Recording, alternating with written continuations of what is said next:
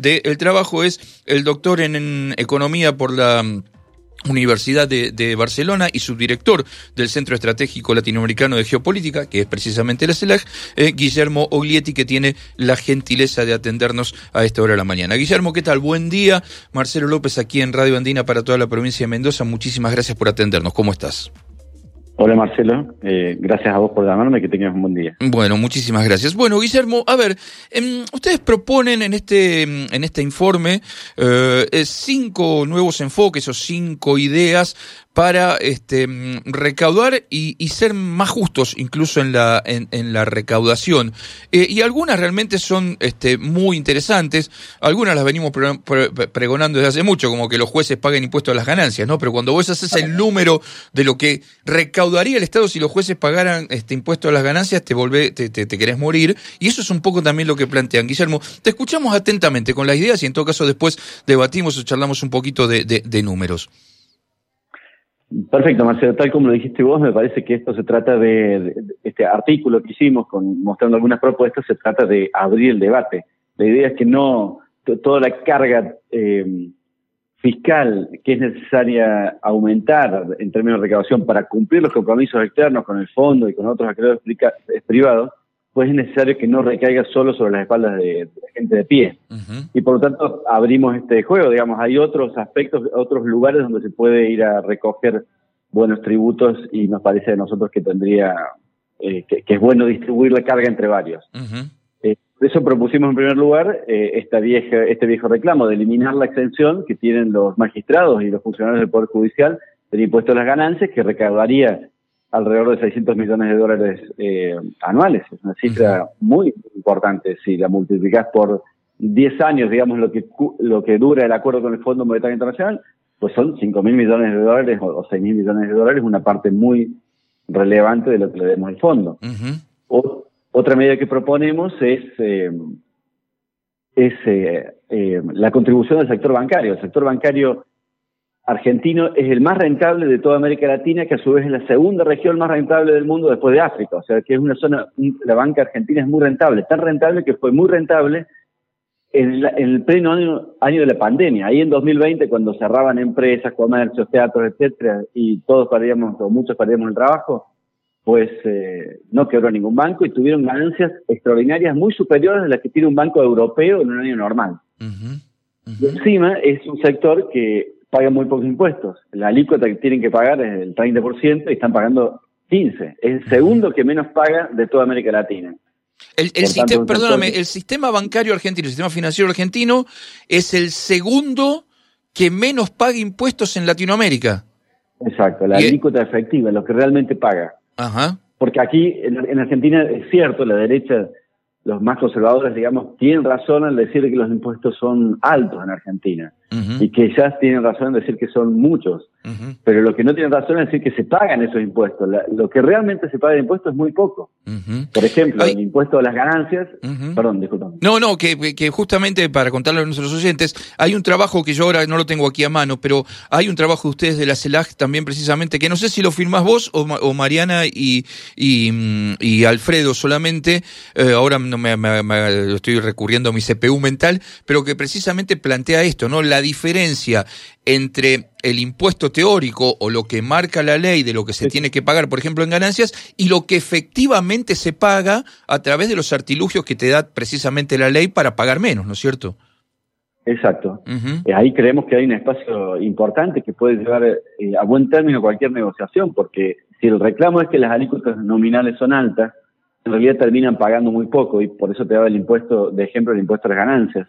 Se recauda un 4% de lo que gana y deberían pagarse, digamos, 30% o un poco menos. Se recauda solo el 4%. Ahí hay un espacio enorme para reducir las alícuotas nominales y subir las efectivas. Claro. O sea, si la, si la nominal fuera del 10% y bajáramos a un tercio la alícuota del impuesto a las ganancias, lo que estamos cobrando en porcentaje por cada peso que ganan las empresas, pues estaríamos duplicando la, la recaudación y bajando a un tercio la, la alícuota.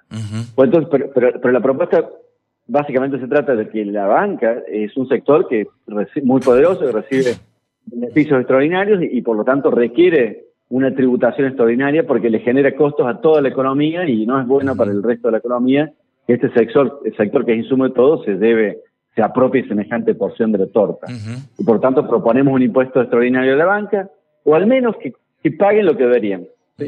Y con eso estaríamos recaudando entre mil y 1.700 millones de dólares al año, que es una cifra muy importante también, ¿no? Después, otra de las medidas que proponemos es actualizar valuaciones fiscales, ¿no?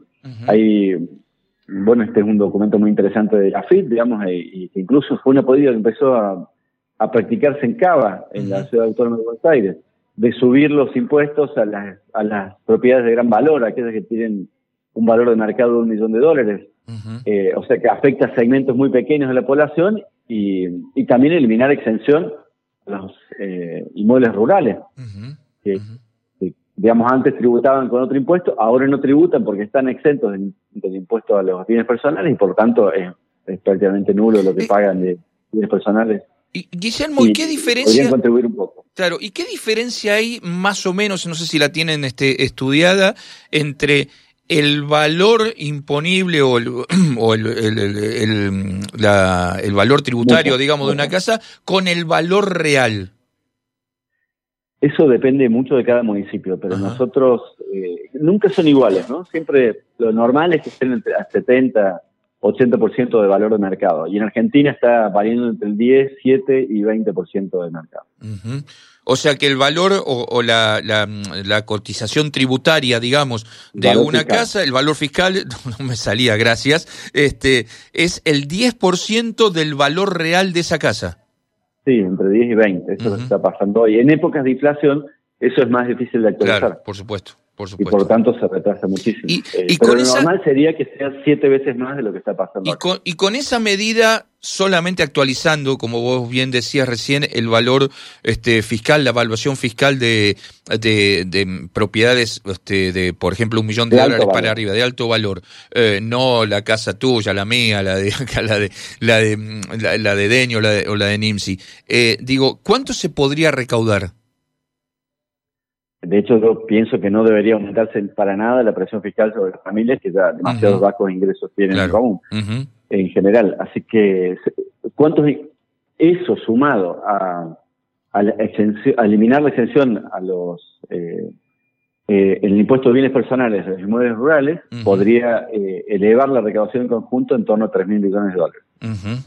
Pero quiero decir, 3 mil millones de dólares me parece que puede negociarse, digamos. Porque la idea de todo este de todo este trabajo es, miren, aquí todos tienen que contribuir, incluso las empresas multinacionales, esas empresas que, que lucran con la información, con los datos que recogen de nuestra sociedad a través de sus aplicaciones y sus programas y luego lucran con ellos y no tributan nada en Argentina, digamos, nos sumamos en eso a, a organizaciones internacionales como la Red de Justicia Tributaria, que es una red global, que proponen grabar a las multinacionales y que ese dinero se distribuya en función de, de, cómo, de cómo cosechan información ellos, cómo cosechan datos ellos en cada país.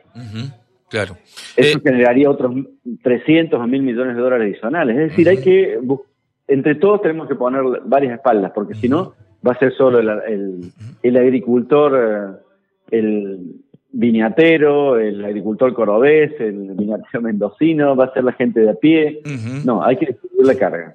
Y el último punto del, del, trabajo que me parece muy interesante, este, y, no sé si no es el más polémico, este, em, eh, habla de, de, un nuevo enfoque de las reglas fiscales, ¿no? De, de, de, que, de que haya una este, un sistema impositivo que sea este, lo suficientemente ágil, móvil y demás para que cuando se necesite llegar a algunos presupuestos, este, ustedes ponen como ejemplo el de salud o el de educación, si el gobierno no llega, o el Estado no llega, mejor dicho, no el gobierno, el Estado no llega con la recaudación y demás, haya posibilidad de generar impuestos este, extraordinarios, obviamente a grandes fortunas, a grandes recaudaciones, este, como venimos diciendo desde el principio de esta nota, para lograr llegar a esos este, presupuestos mínimos, por ejemplo, de salud y educación. Pues a mí me parece que está bien, está muy bien esta propuesta porque, eh, de nuevo, sirve de abrir boca para repensar las reglas fiscales. Las reglas fiscales suelen ser reglas que ponen más rigidez al asunto. ¿sí? Por ejemplo, déficit cero. Y con lo cual tenés una, a lo mejor tenés una guerra en el país y es imposible, sería muy dañino para la sociedad cumplir esa regla fiscal. En cambio, nosotros pensamos que las reglas tienen que aportarle flexibilidad. Por ejemplo, ante una situación extraordinaria como la actual, que tenemos estos compromisos que cumplir, aumento de precios, pobreza, etcétera, pues sería muy bueno contar con reglas fiscales que nos aporten flexibilidad, que nos ayuden a tomar decisiones más rápido y no, por ejemplo, la intervención eh, demorada, litigiosa en un parlamento, en el Poder Judicial para sacar eh, leyes que nos permitan recaudar, eh, digamos, cuando conseguimos lograr el objetivo de la recaudación, ya pasó la emergencia. ¿Me explico? Claro. Este tipo de reglas que estamos proponiendo te dan agilidad. Ante una situación de emergencia, pues que, que, aumente el, el, cobro de impuestos a las grandes fortunas, por ejemplo, lo que le da un poco de aire fiscal a la sociedad. Este, a eso nos referimos con nuevos sistemas de reglas fiscales. Está claro. Eh, Guillermo, eh, muchísimas gracias por este rato con, con, Radio Andina. En un ratito le decimos a nuestros oyentes, pues ya están mandando mensajitos que van a poder leer el informe y escuchar otra vez la nota en sitioandino.com.ar. En un rato ya va a estar, va a estar subida y seguramente te volveremos a molestar en cualquier momento para seguir charlando y, y, debatiendo ideas sobre estos temas tan, tan importantes para el desarrollo, este, no solo económico, sino también social y político de la Argentina. Mil gracias por este rato. ¿eh? Te agradezco vos, Marcelo, que tengas un buen día. Gracias, eh, hasta luego. El doctor Guillermo Glietti, economista este, mm, eh, y subdirector del Centro Estratégico Latinoamericano de Geopolítica, la, la CELAG.